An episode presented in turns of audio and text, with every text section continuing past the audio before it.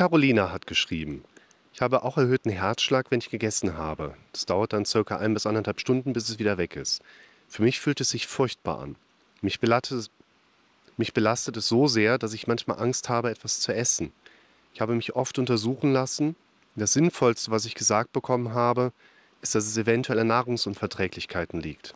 Ich denke aber, dass das nicht wirklich stimmen kann, denn ich vertrage alles und es macht keinen Unterschied, was ich genau esse. Das, was die Zuschauerin hier beschreibt, kann sehr wahrscheinlich für ein sogenanntes Röhmheld-Syndrom sprechen. Bei dem Röhmheld-Syndrom kommt es zu einer Volumenzunahme im Bereich des Abdomens, was dann von unten gegen das Zwerchfell drücken kann. Und dieser Druck gegen das Zwerchfell dann entsprechend zu einer Raumforderung nach oben in der Regel führt.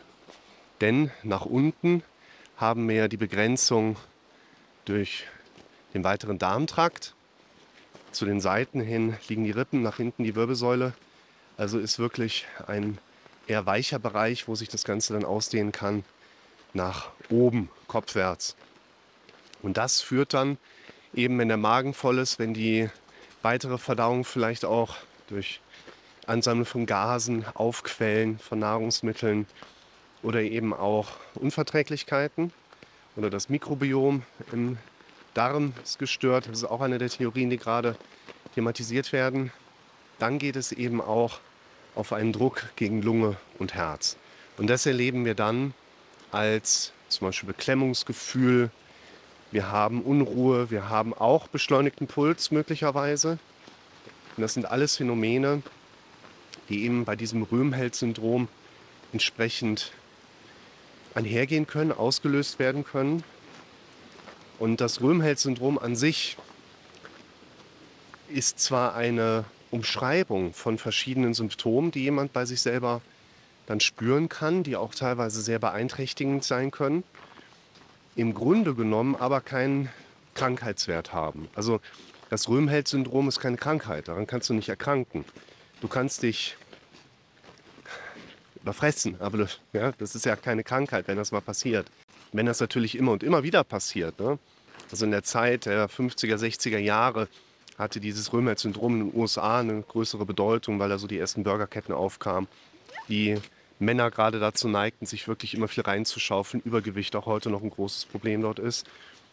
Da spielt das in den äh, klinischen Abklärungen eine größere Rolle, weil es eben auch mit einer typischen Infarktsymptomatik einhergeht. Aber ansonsten hat das Römer-Syndrom in dem Sinne keinen Krankheitswert, dass du daran erkranken könntest. Es ist nur eine Symptombeschreibung, die entweder eine andere Grunderkrankung entsprechend deklarieren kann oder vor allen Dingen einfach nur einen Zustand darstellt. Und deshalb ist das erstmal gerade auch nach der erfolgten ärztlichen Abklärung das Wahrscheinlichste, dass bei der Zuschauerin eben auch ein temporärer Unruhe und quasi Belastungszustand in Form dieses uh, boah, guckt euch mal den Weg hier an. Alles zugeeist vorliegt. Und das natürlich schon mit einem größeren Leidensdruck einhergeht. Ach so, jetzt muss ich erst mal runterkommen. Und insofern kann das schon sein, dass bei der Zuschauerin, gerade auch nachdem die ärztliche Abklärung erfolgt ist, eben ein solcher Zustand vorliegt, den wir mit dem Röhmheld-Syndrom umschreiben können. Und eine weitere Diagnostik hier eigentlich dann erstmal nicht wirklich sinnvoll ist. Ein aus meiner Sicht wichtiger Punkt ist, jetzt natürlich so ein bisschen weiter in die Tiefe zu schauen. Nicht jetzt tiefenpsychologisch oder in die Vergangenheit, sondern wir Menschen neigen dazu, wenn wir über unsere Situation sprechen, eher oberflächlich zu bleiben. Dass wir sagen, ja, ich habe nach dem Essen, man nennt das dann medizinisch postprandial, Beschwerden bis zu anderthalb Stunden im Sinne von schneller Puls. Also würden wir hier insbesondere auch über postprandiale Tachykardien sprechen. Also schneller Herzschlag, der vor allen Dingen nach dem Essen und der Essenszunahme auftaucht. Und gerade diese Symptombeschreibung, da habe ich die Probleme postprandial. Ich war beim Arzt, der hat nichts gefunden. Die Beschwerden belasten mich die ganze Zeit. Und das ist richtig, dass wir das einmal so deklarieren, also erzählen. Und es ist auch wichtig, dass wir einmal darüber gesprochen haben Letztlich gilt aber vor allen Dingen, unsere therapeutischen Gespräche dienen ja nicht dazu, dass du weniger Beschwerden vordergründig hast oder weniger Befürchtungen oder Ängste oder Symptome zurückgehen in erster Linie, sondern unsere Gespräche sollen dir ja dabei helfen, dass du besser mit diesen Dingen umgehen kannst. Es geht also nicht um Symptomabbau, sondern eigentlich immer um Kompetenzaufbau. Das heißt, wenn wir einmal über deine Symptome gesprochen haben, dann geht es aber vor allen Dingen auch darum, okay, was hast du dann gemacht? Und diese Informationsebene, die fehlt uns ja bei diesen Kommentaren, die wir hier zu Videos verarbeiten, eigentlich fast immer. Und deshalb weise ich auch so gerne darauf hin, dass wir eben genau diese Ebene auch viel stärker beachten dürfen. Das heißt, hier bei der Zuschauerin würde es ja insbesondere darum gehen, was passiert denn in den, sagen wir mal pauschal, 30 Minuten vor dem Essen und über diese Zeit? Welche Gedanken tauchen da auf? Welche Verhaltensmuster sind da bei dir da? Was denkst du in diesen Momenten? Was würdest du eigentlich jetzt viel lieber tun und was sollte weg sein? Dann gehen wir in die Phase des Essens rein. Was geht dir da durch den Kopf? Was sind die Dinge, die vielleicht auch ernährungsphysiologisch verbesserbar sind? Oder auch diese ein bis anderthalb Stunden nach dem Essen. Was passiert denn da? Also welche Gedanken sind da da? Welche Befürchtungsmuster kannst du bei dir reflektieren? Und letztlich werden wir hier in diesen Situationen wahrscheinlich auch fündig werden. Es gibt ja immer wieder Situationen, wo die Leute dann einwerfen, hey, aber äh, das hat ja auch körperliche Ursachen, worüber du da sprichst. Und ich sagen würde, ja klar, aber die körperlichen Ursachen wurden ja weitestgehend abgeklärt.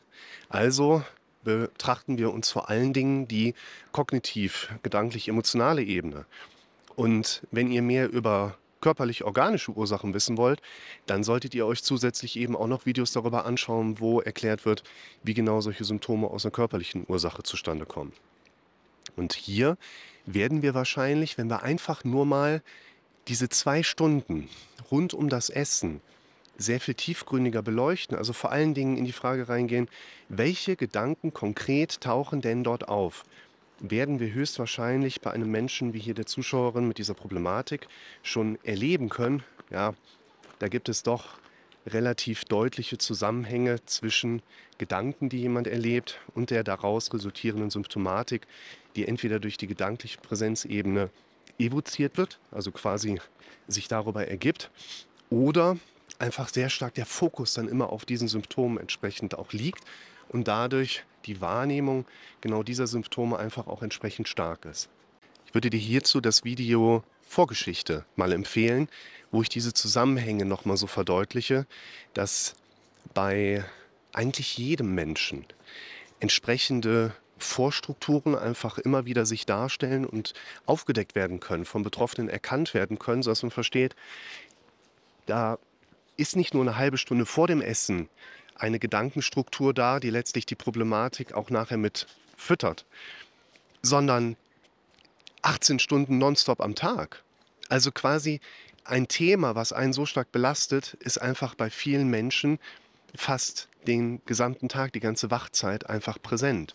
Und es gilt, dass wir einerseits verstehen, wie die Zusammenhänge da sind, also welche Vorgeschichte führt mit dazu, dass eine entsprechende Symptomatik überhaupt auftritt oder verstärkt auch wahrgenommen werden kann.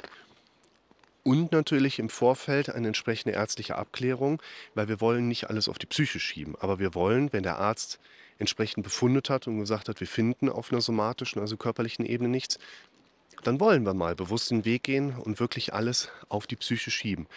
Und insofern macht es deshalb Sinn, auf die Suche danach zu gehen, was ist deine Vorgeschichte, die jetzt nicht das Röhmheld-Syndrom auslösen kann, aber die Wahrnehmung und den Fokus so stark auf die Symptome entsprechend auch legen kann, wie wir hier am Beispiel des Röhmheld-Syndroms einfach auch gesehen haben, um herauszufinden, wo solltest du anfangen, in die jeweilige Vorgeschichte Tag für Tag für Tag einzugreifen.